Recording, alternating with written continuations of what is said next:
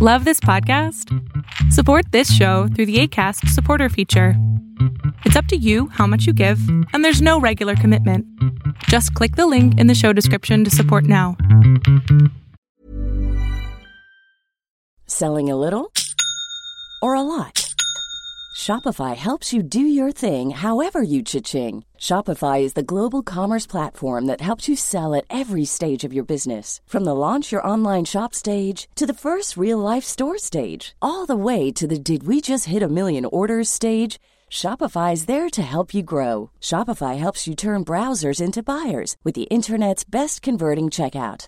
36% better on average compared to other leading commerce platforms because businesses that grow grow with Shopify. Get a $1 per month trial period at Shopify.com slash work. Shopify.com slash work. Many of us have those stubborn pounds that seem impossible to lose, no matter how good we eat or how hard we work out. My solution is PlushCare. PlushCare is a leading telehealth provider with doctors who are there for you day and night to partner with you in your weight loss journey. They can prescribe FDA-approved weight loss medications like Wagovi and Zepbound for those who qualify. Plus, they accept most insurance plans. To get started, visit plushcare.com slash weight loss. That's plushcare.com slash weight loss.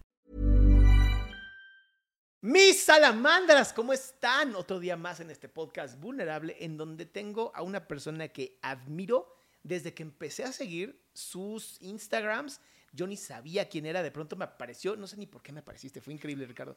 ¿No? Apareció este The Voices of Brotherhood y dije, esto suena muy chingón. Y hoy te tengo aquí en este podcast llamado Vulnerable. De verdad, muchas gracias por estar aquí. Muchas gracias, Adrián, por la invitación, por la comunidad, por todos los que están aquí escuchando. Es un placer poder platicar de lo que sea que vamos a hablar ahorita. Sé que va a estar muy interesante. Cuéntanos, por favor, quién es Ricardo. ¿Quién es Ricardo? Pues pudiera resumirlo en un hombre simplemente que está intentando resolver sus dudas haciendo más y más preguntas y compartiéndolas con las demás personas. Lo que estoy intentando es, a través de mi proceso, eh, compartirlo con más y más hombres que puedan hacerse estas mismas preguntas y empezar a sentirse más cómodos consigo mismos. Así que, en, en resumen, simplemente soy un hombre con muchas preguntas y que está buscando resolverlas. ¿Cómo es que de pronto ¿no? Empiezas tan metido a todo este tema de em, cambiar la forma de verse al hombre, ¿no? Como quitar esta onda machista y empezar a ver al hombre como un ser también emocional, un ser sensible. ¿Cómo es que de pronto, o sea, qué pasa en tu vida para esto? Un corazón roto. Lo que nos pasa mucho es cuando hacemos estos cambios. Eh, me vi en una situación donde todo eso que yo había estado haciendo, esos patrones dañinos, esa forma en la que estaba cayendo en infidelidades, en, situaciones y acciones bastante eh, dañinas para mis parejas, para mí mismo, pues me explotaron en la cabeza, me causaron una depresión fuerte, una situación incluso de pensamientos suicidas, una situación pesada y fuerte en la que realmente la única cosa que me trajo algún tipo de, respuesta fue hacerme la pregunta, ¿qué chingados estoy haciendo? ¿Qué está pasando conmigo? ¿Por qué estoy cayendo en lo mismo una y otra vez? ¿Qué es lo que me está llevando a esto? A estar en este mismo ciclo.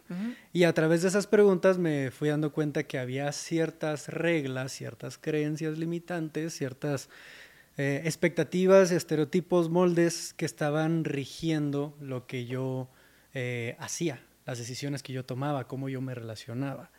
Así que empecé a cuestionar todo eso, empecé a preguntarme, ¿por qué yo estoy buscando ser de esta forma? ¿Por qué yo estoy buscando caerle bien a este grupo de hombres? ¿Por qué yo quiero ser de esta forma? Y siendo que a mí siento que me da más comodidad y calma ser de esta otra, que tal vez no es tan aceptada. Eh, Esa que dices que no es tan aceptada, ¿a qué te refieres?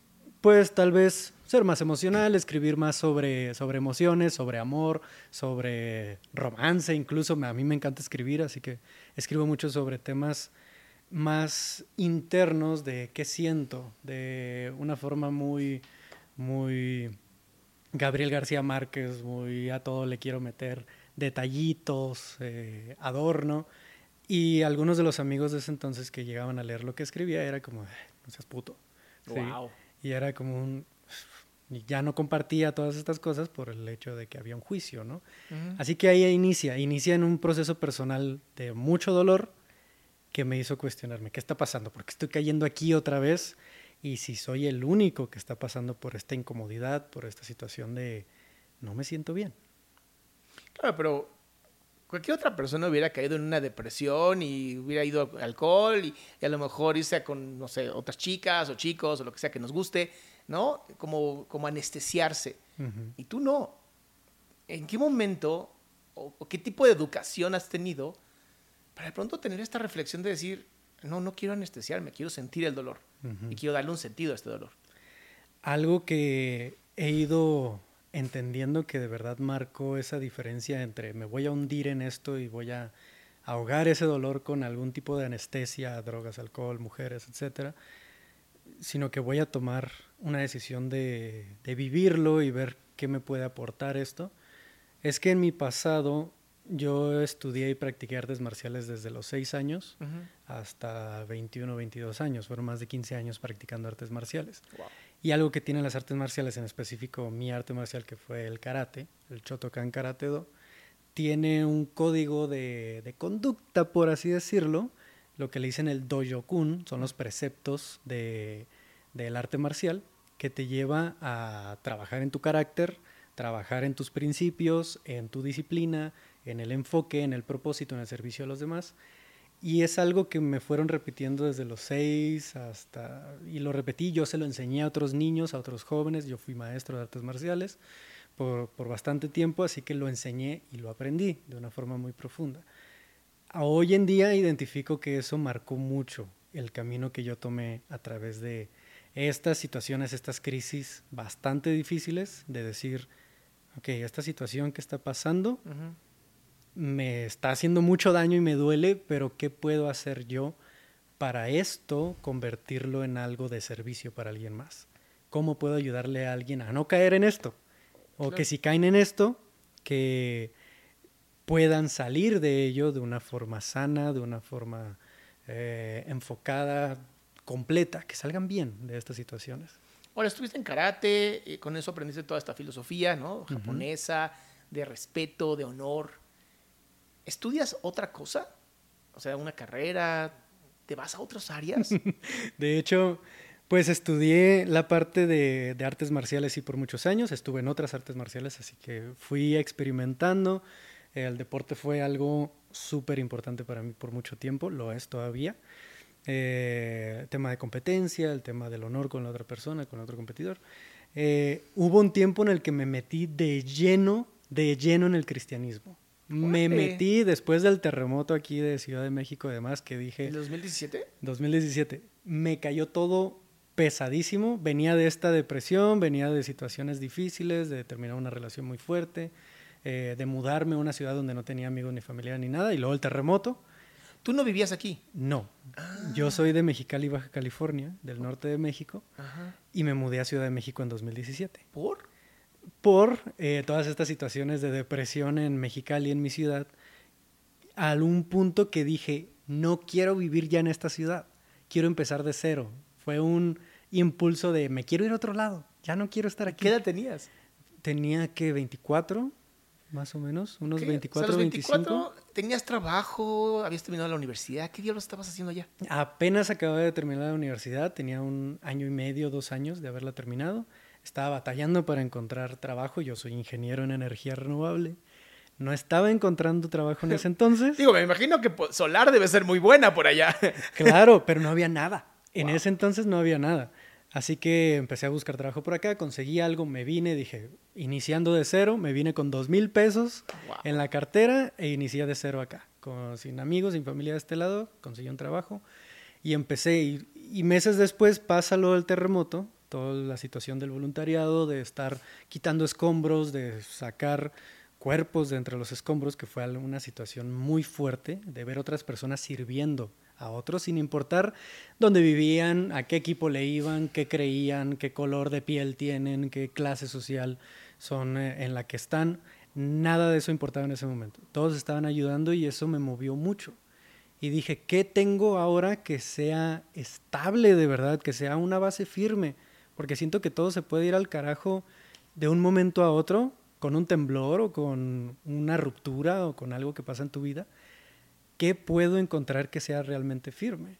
Y ahí fue cuando tuve mi primer contacto con, con el cristianismo. Estuve varios años estudiando el tema de teología, diferentes creencias, pero más metido en el tema de cristianismo.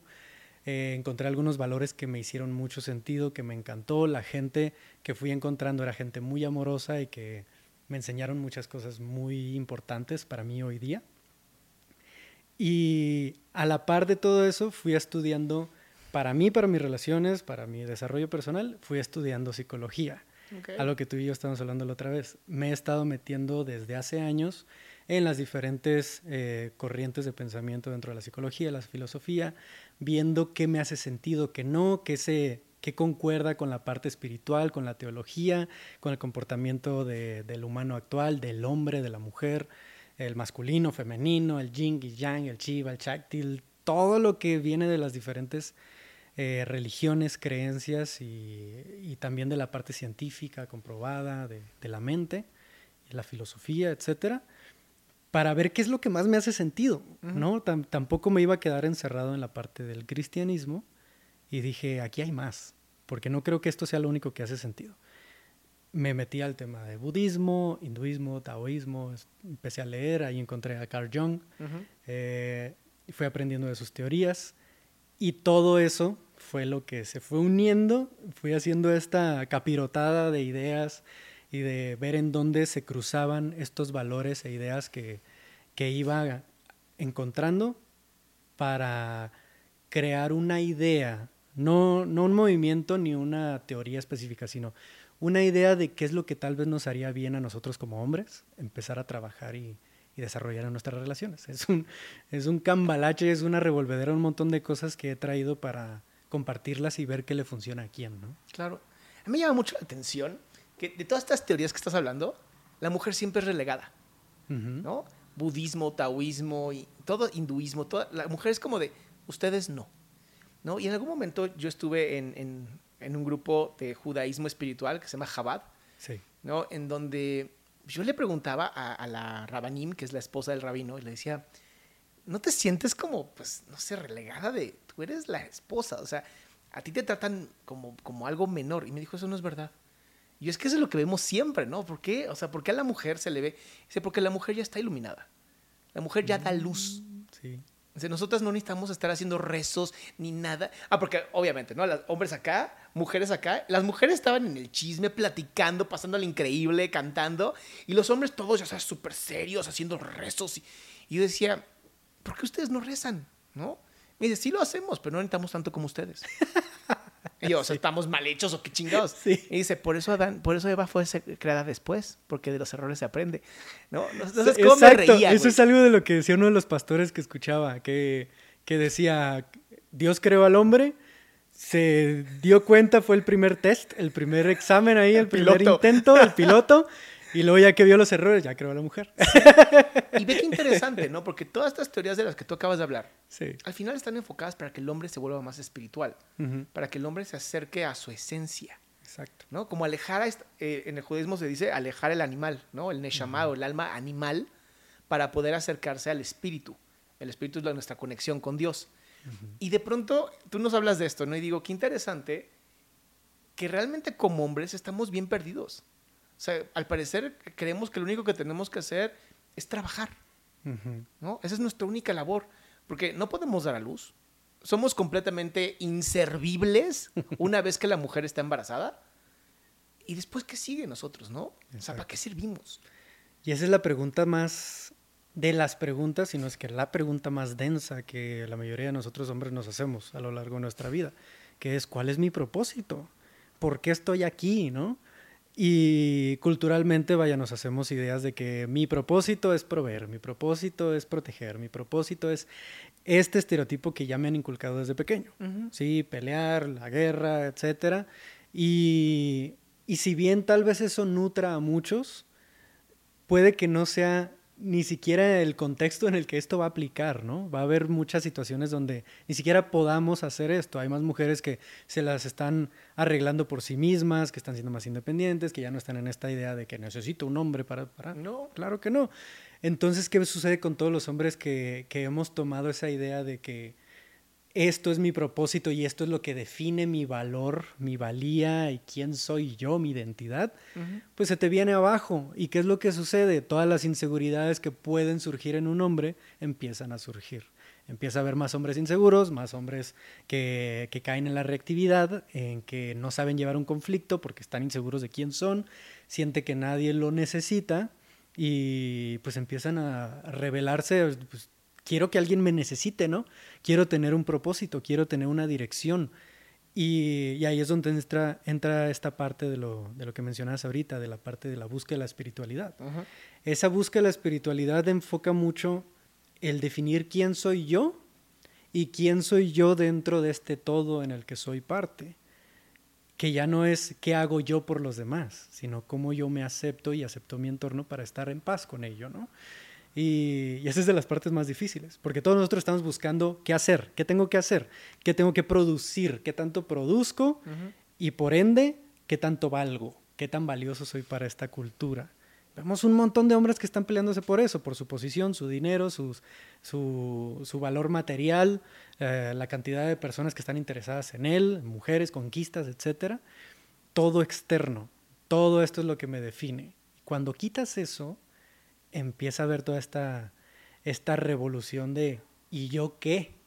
Entonces, ¿yo qué hago? La mujer da a luz, la mujer da vida de, este, de esta forma, etc. Y nosotros decimos, ¿y yo qué? Es que imagínate, ¿no? Para una mujer, el acto de dar a luz es lo más biológico, primitivo, lo más cercano a la naturaleza. O sea, crear un, crear un ser humano en, en el vientre, ¿no? Y después expulsarlo. Reproducir. ¿No? Y después ponerlo y alimentarlo. ¿Cómo nos acercamos nosotros a la naturaleza? Porque además estamos cada vez más alejados de la naturaleza. O sea, si te das cuenta, ¿cuántos de nosotros realmente sabemos matar a un animal, sacarle todos los músculos importantes que se pueden consumir, o sea, limpiar este animal? Claro. ¿Cuántos realmente lo sabemos hacer? ¿Cuántos realmente estamos en contacto con lo que físicamente somos capaces de hacer? Claro. Y creo que, o sea, parece muy tonto, ¿no? Porque ahí tenemos tecnología y tenemos sociedad y... Ajá. Y tal vez no irnos a la parte de estar matando animales, ¿no? Sí. Pero el, el sabernos que podemos sobrevivir estando en la naturaleza. ¿Cuántos de verdad, cuántos hombres realmente podrían decir que pueden? Exacto. Que no digas porque estás en una colonia hiper peligrosa, ¿no? la ley del más fuerte. Claro. Pero sí refiriéndome a este contacto con tu ser, con, la adrenalina, con la testosterona. No podemos negar la testosterona. Claro. Y de pronto escucho en estos lugares donde los niños ya ni siquiera pueden pelearse o, agarrarse fuerte porque automáticamente no. Las maestras, no, no, no, no, no pueden pelear, no pueden tocarse, no pueden hacer juego, juego brusco. Y es donde estamos como perdiendo también nuestra capacidad de ser hombres, porque los hombres somos agresivos, no violentos, ¿no?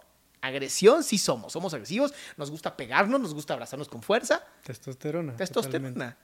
Y de pronto eh, viene como este rechazo también a la testosterona.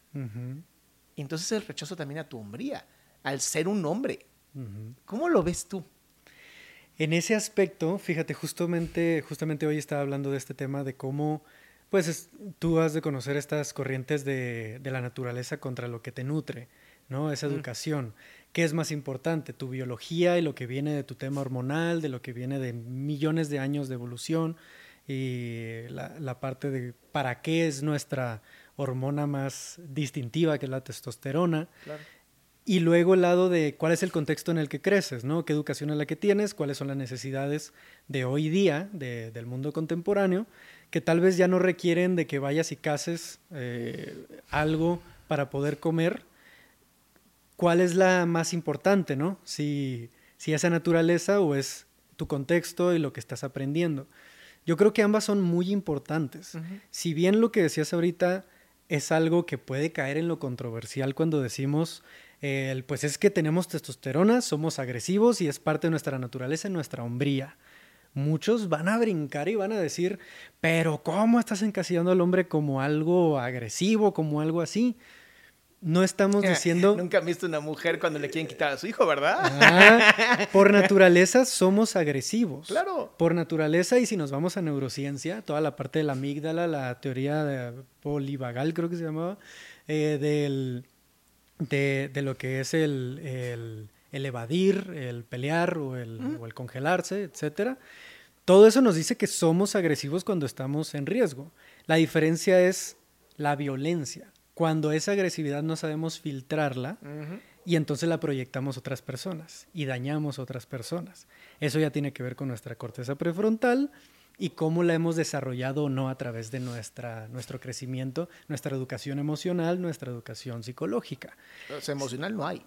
No hay, no hay. Si no tenemos eso y la cultura nos está diciendo el hombre no debe sentir, el hombre no debe de, expresar emociones y demás, ¿qué estás haciendo? No estás desarrollando una corteza prefrontal, un filtro ético y moral lo suficientemente robusto para poder diferenciar entre dónde esa agresividad debe salir y dónde no. Y es donde se convierte en violencia, que empieza a estar fuera de contexto esa reacción. Ahora, eso hablando de la parte de nutrición, de lo que estamos aprendiendo en la educación actual.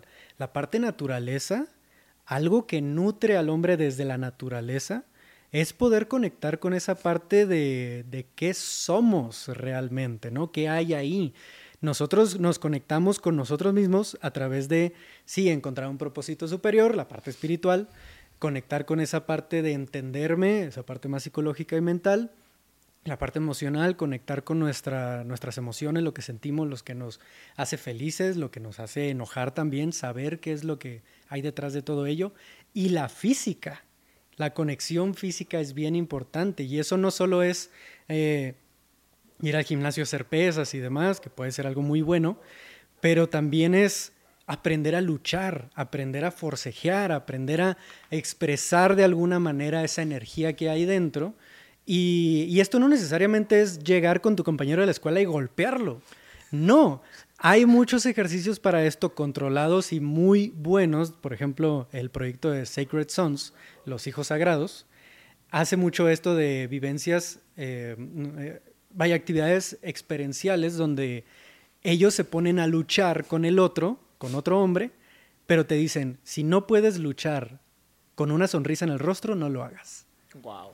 Y no te está diciendo enójate y golpéalo y ódialo. Te están diciendo disfruta de lo que tú eres, disfruta de ese forcejeo, entiende la energía del otro, mueve la energía del otro, recíbela, tú comparte de tu energía también. Eso es algo que nos nutre, de poderle dar ese, esa apertura y ese espacio para que tu cuerpo se suelte y tú, le dicen algunas teorías, el guerrero interior, no quiere decir que te vas a ir a la guerra y matar gente, no, un guerrero interior que te lleva a esa pasión, a esa fuerza, a esa energía que te ayuda a, expresarte de una forma distinta, ya no solo emocional, ya no solo eh, de otras formas más artísticas, creativas, sino más física.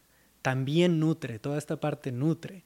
Y hoy día encuentro muy difícil hablar de ello porque ya hay un prejuicio cuando empezamos a hablar de que el hombre debe conectar con su cuerpo y debe soltarse de alguna forma. Las artes marciales son buenísimas para un hombre, para soltar esa energía, para saber de lo que es capaz, pero no para eso aplicarlo en otra persona, sino para reconocerse a sí mismo. Fíjate que ahorita que dijiste esto, uno de mis mejores amigos eh, se entrenó como samurái en Japón. O sea, se fue a Japón y se entrenó como samurái. Una de las disciplinas más fuertes. o sea, de verdad, una super disciplina.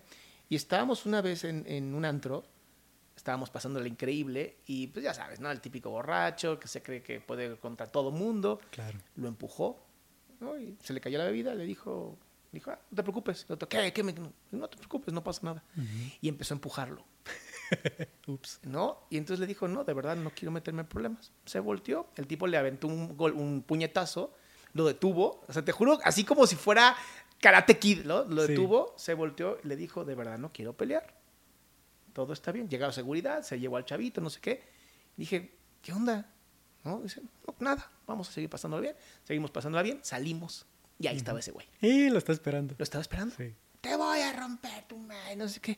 El otro, de verdad no quiero problemas. No, que te voy a matar. Y no, eh, sí, está bien. Llamaron a seguridad, no sé qué, se llevan al tipo este, ¿no? Dije, oye, tú podrías haberlo, pero noqueado.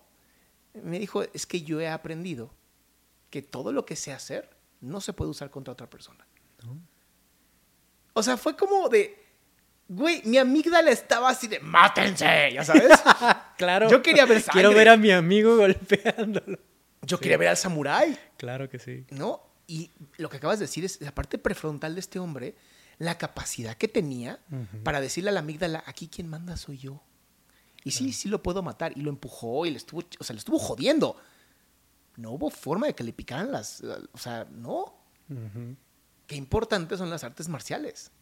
Qué importante es que los niños, supongo que también algunas niñas, pero los niños aprendamos a cuándo sí defendernos. Exacto. Y cuándo mejor evadir. Pero es biológico, ya sabes, es, controlar tu biología. Y bien lo decías, ¿no? E, este conocer a tu animal interior y domarlo. Y decirle, yo te digo cuándo sales, yo te digo cuándo casas, yo te digo cuándo. Mientras tanto, aquí quien manda soy yo. Pero nunca lo niegas ni lo ignoras. Claro. No lo recluyes ahí porque eso está ahí está en nuestra naturaleza. Y no voy a decir los hombres son así y las mujeres no tienen nada de esto. No, hay diferentes niveles. Regresamos a la parte biológica, además. Es importante. Hay estudios sobre ello y muy importantes. Pero, eh, como dices, es bueno desarrollarlo para estar conectado con quién eres en tu totalidad, física, mental, emocional, espiritualmente. Es bueno conectar con todo ello, no para usarlo, para ir a la guerra, para, como dices, golpear al borracho que te está molestando. No es para eso. Es para tú conocerte a ti y en caso de una situación extrema, no sé, el terremoto, tener la fuerza, tener la energía para poder ayudar a otros. Pero no es para lastimar a otros, no es para aplicarlo en otros, ni siquiera en las guerras, ni siquiera por tu patria. yo no creo en ese tema de por mi país. No, todos somos parte de, esta humanidad y lo que debemos, o lo que yo considero desde esta perspectiva, lo que he ido aprendiendo, que tenemos que hacer respecto a esto, es desarrollarlo, conocerlo, conectarlo, aceptarlo y saber que aun si tenemos esa capacidad, también tenemos la capacidad de gestionarlo y de tener esa dirección consciente de hacia dónde vamos con todas esas capacidades que tenemos. No es de, de, bloquear estas partes que ya están en nosotros, es de desarrollarlas para, lo repito, ¿no? Para conocerte en tu totalidad. No te estoy diciendo, ve a, entrenar box, ve a, golpear costales, no, haz algo que te haga conectarte con tu cuerpo, que lleve a ese límite tu cuerpo, ¿sí? Que, que te ayude a desarrollarlo, empujarlo, a, a conectar con ese cuerpo que tienes y que te dice, sería muy bueno que conectaras conmigo, que me trabajaras, que me trajeras a tu vida, ¿no? Que no me dejes en el sillón todo el día viendo Netflix, que me tengas en la oficina por horas. Actívame, úsame, para eso estoy. Soy el contenedor hermoso que tienes todo el tiempo. Ahora, todo este proceso que has hecho, toda esta deconstrucción, ¿no? Y este autoconocimiento, ¿en qué momento te has sentido realmente vulnerable? Vulnerable. Sí. Cuando me doy cuenta que lo que creo no es lo que me está ayudando. Cuando algo de lo que he estado aplicando, incluso compartiendo con otros, me doy cuenta, ¿sabes qué? Esto tal vez no es lo que mejor me puede estar aplicando a mí o a otras personas. Cuando me veo en la necesidad y en ese y en ese en esa posición de decirme a mí, a ver, no te hagas güey, ¿te estás dando cuenta que esto tal vez sea bueno ponerlo en duda? Y, decir, ¿sabes qué? Déjame investigar un poco más porque no sé. Los momentos en que más vulnerables me he sentido, sobre todo dentro de este proyecto, es cuando tengo que decir, tienes razón. Eso que me estás diciendo, que es otra perspectiva, otra forma de verlo, creo que tienes razón. Viene desde otra forma, tal vez contraria, distinta, pero debo de ponerme en duda. Sí, eso es de lo más difícil que me ha parecido a mí y que estoy intentando poner en práctica todo el tiempo, porque va a haber otras ideas, no lo voy a saber todo nunca. eh, van a salir nuevas teorías, van a salir nuevos estudios, van a salir nuevas formas en, en, cómo hacer las cosas. Así que es parte de esa práctica de vulnerabilidad de decir, no lo sé todo, la cagué, la regué, pues aquí estoy para aprender. Claro. Ahora, de todos los textos que yo he estado viendo, ¿no? De, alejarse del patriarcado, vamos a llamarlo. Sí. En su gran mayoría son mujeres. ¿no? En su gran mayoría son las mujeres las que han dado como este visibilidad de no estaba chido para nosotras, ¿no? Sí. Y de pronto muchos nos colamos para decir por qué. ¿No? Porque para la mayoría de la gente, o sobre todo hombres, es como de, ay, ya, no estén jodiendo. Pero sí habemos unos, unos no, personas que decimos, ¿por qué fue así? ¿Qué pasó? ¿En qué momento, no? Dimos la vuelta a la izquierda sin querer y andamos por ese camino súper bien, ¿no? ¿Cómo te has encontrado tú en la búsqueda de, ¿has leído a otros hombres? ¿O si te has acercado más a los textos femeninos y los has adaptado? Mm, he leído mucho de los textos femeninos, vaya, los básicos, lo que son la parte de Simón de Beauvoir, ¿sí? de Nuria Valera. He estado leyendo sobre algunos, algunas partes básicas, por así decirlo, para entender el movimiento. Y a través de ello me voy dando cuenta que es un movimiento que nace de la mujer para apoyar a la mujer. Es algo muy necesario. Es algo que siempre voy a decir, el feminismo es algo importante de tener hoy día. Claro. Sin embargo, es de la mujer para la mujer. ¿Qué es lo que nosotros como hombres deberíamos estar trabajando? No es meternos al movimiento de alguien más, y esto es en mi perspectiva, no es, no es meternos a un movimiento que ya tiene más de 200 años que inició y que en las últimas décadas se ha estado impulsando más. No se trata de colarte en ese movimiento y decir, sí, eso que están diciendo, claro que sí, es, ¿qué piensas tú? ¿Qué es lo que tú tienes que trabajar en ti? No, no solo llegues y adaptes estos conocimientos que te hicieron sentido porque tocaron algún tipo de herida en ti como hombre, sino qué es lo que tú crees, qué es lo que tú sientes, cuáles son tus decisiones independientes de un movimiento que inicia de alguien más para alguien más. Y entonces de ahí vamos, eh, de ahí comienzo a, buscar autores, no necesariamente de los últimos años, sino de décadas atrás, eh, también contemporáneos, como Robert Bly, y aquí hay un montón de Roberts, ¿no? Robert Bly, Robert Glover, Robert Moore, está Robert Johnson, todos estos Roberts escriben, Robert? no tengo idea, sé de cinco autores que escriben sobre masculinidad, el hombre, la iniciación de la masculinidad, sobre todos estos temas, el, síndrome del chico bueno, por ejemplo, lo contrario, lo contrario de, del machismo, pudiéramos decirle así, la hipermasculinidad y la submasculinidad, ¿no? Que es eh, la masculinidad herida, si lo podemos decir de esa forma. Eh, pero hay muchos autores que tienen décadas escribiendo de esto, pero a un nivel tal vez tan elite que se ha vuelto una burbuja y que muchos de nosotros no habíamos escuchado, porque son esos libros como escondidos, ¿no? que, que casi nadie recomienda. Ni siquiera los encuentras en español, algunos de ellos. Todos están nada más en, en alemán eh, y en inglés, algo así. Es muy cerrado. Y, y al encontrar estos textos que ya tienen mucho tiempo, me doy cuenta que justo ahí está lo que estamos necesitando hoy día, que es transformar de una masculinidad inmadura a una masculinidad madura, de pasar de la psicología del niño a la psicología del hombre, a través de un proceso que nosotros como hombres llevamos en conjunto para apoyarnos, para acompañarnos, para retarnos también, para hacer y hacer aquello que necesitamos hacer para romper el ego del niño, ¿no? Y empezar a avanzar hacia nuestro desarrollo personal más maduro, más consciente y más sano.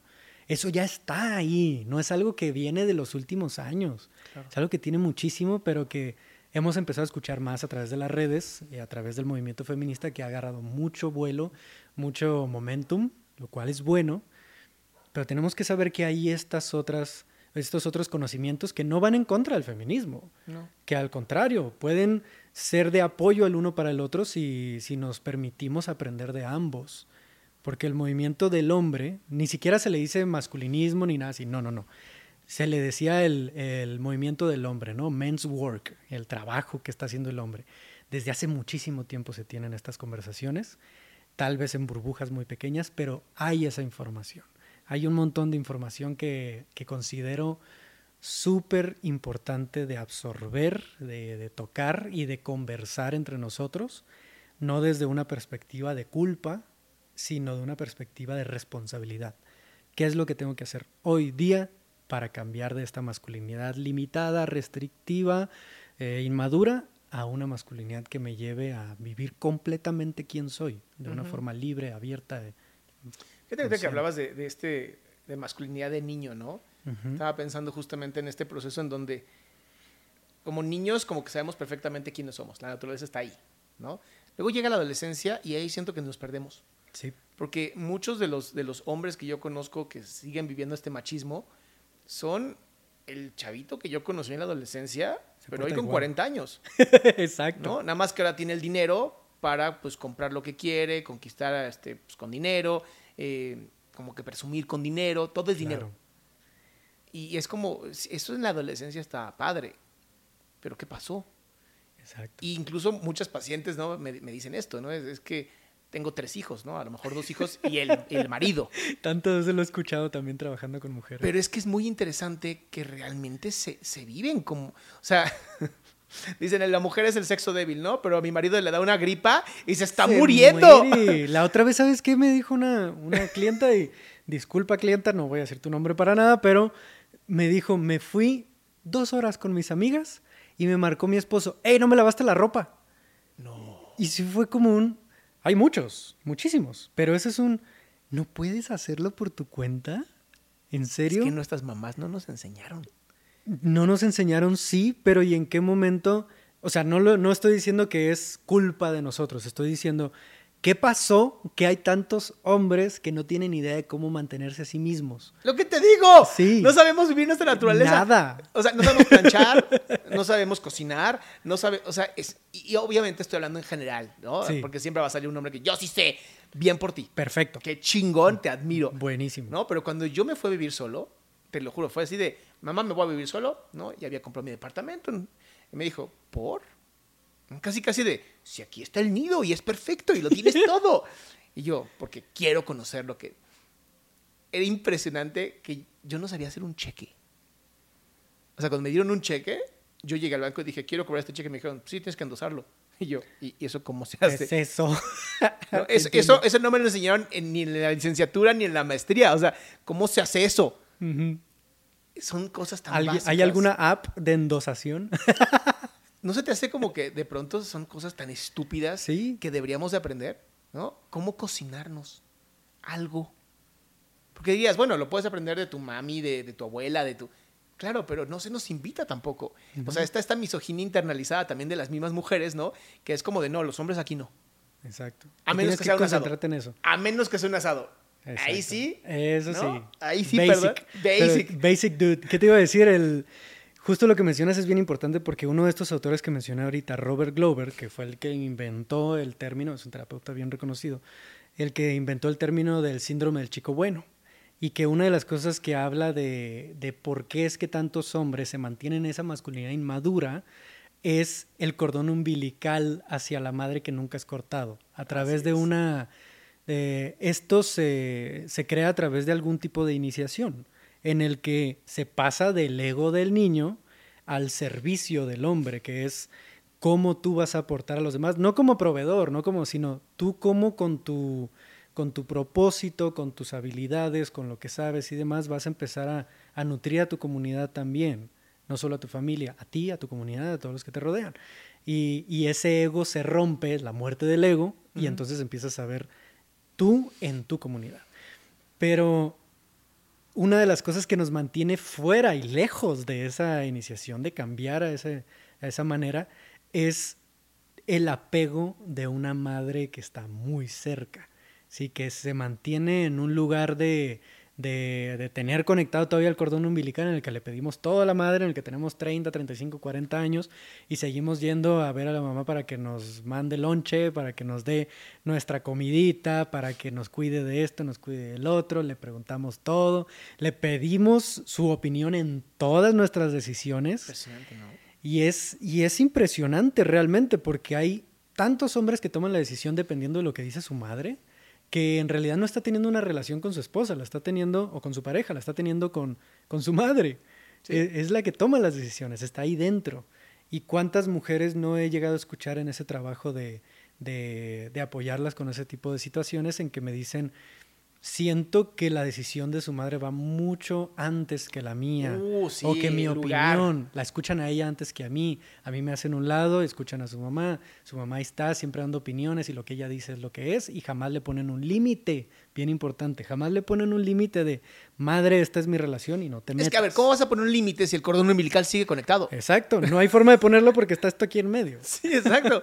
Oye, siendo líder de hombres. Sí ¿no? Porque tienes todo un grupo que es el de Voices of Brotherhood. Siendo un líder de hombres, ¿cómo haces para mantenerte tan centrado? Mm. Híjole. Pues primero tengo que decirte, no siempre soy centrado. Hay veces que la riego, hay veces que soy reactivo, hay veces que, que tomo decisiones por lo que van a decir los demás, no para mí o no por mí.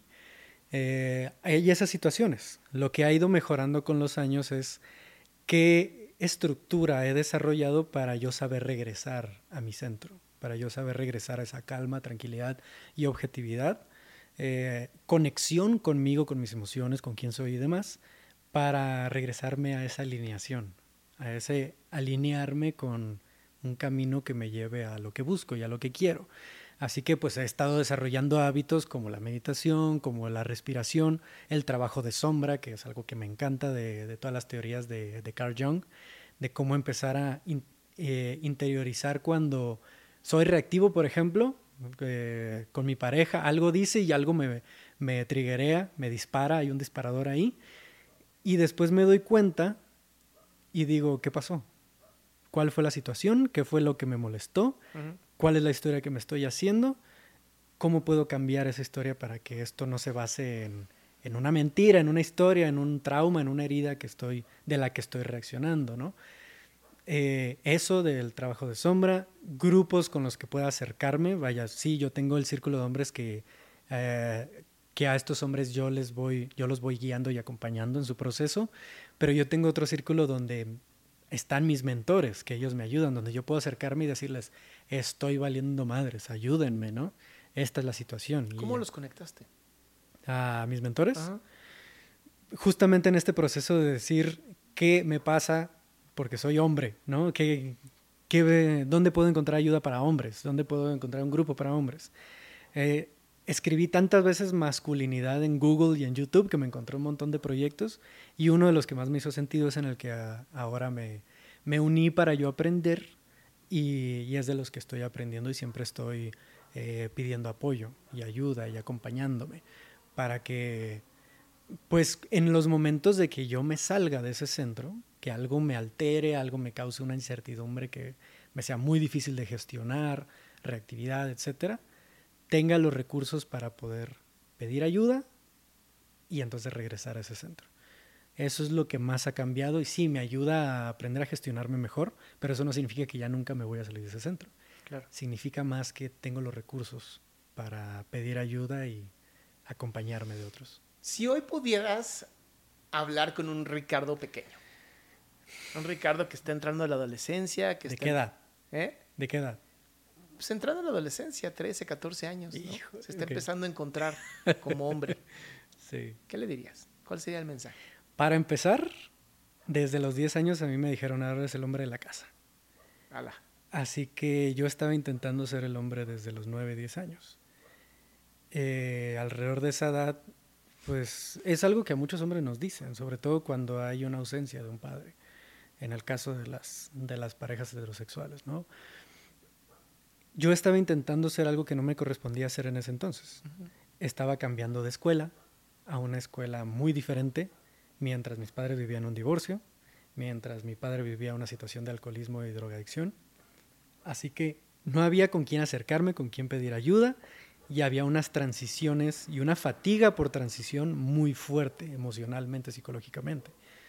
Eh, por eso mismo, por todo ese contexto, Creo que lo principal que yo le diría a ese Ricardo joven es, no es tu culpa, no es tu responsabilidad, no te corresponde hacer esto ahorita.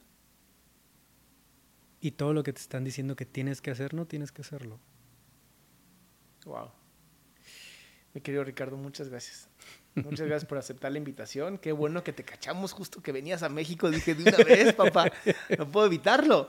Qué maravilla. Muchas gracias por estar en este podcast de Vulnerable. Y de verdad, estoy seguro que vamos a hacer muchos más proyectos juntos. Claro que sí, estoy bien seguro. Y salamandras, por favor, ya saben, compartan, subscribe, ya, suscríbanse, pongan like para que el algoritmo nos encuentre. Y si esto les sirve a ustedes o les sirve a alguien que conozcan que está batallando con su masculinidad, por favor, compártanlo porque de verdad lo que nos dijo Ricardo es oro molido. Cuídense mucho y pásenla increíble.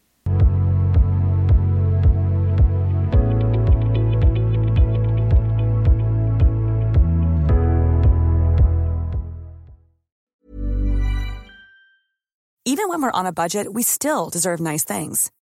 Quince is a place to scoop up stunning high-end goods for 50 to 80% less than similar brands.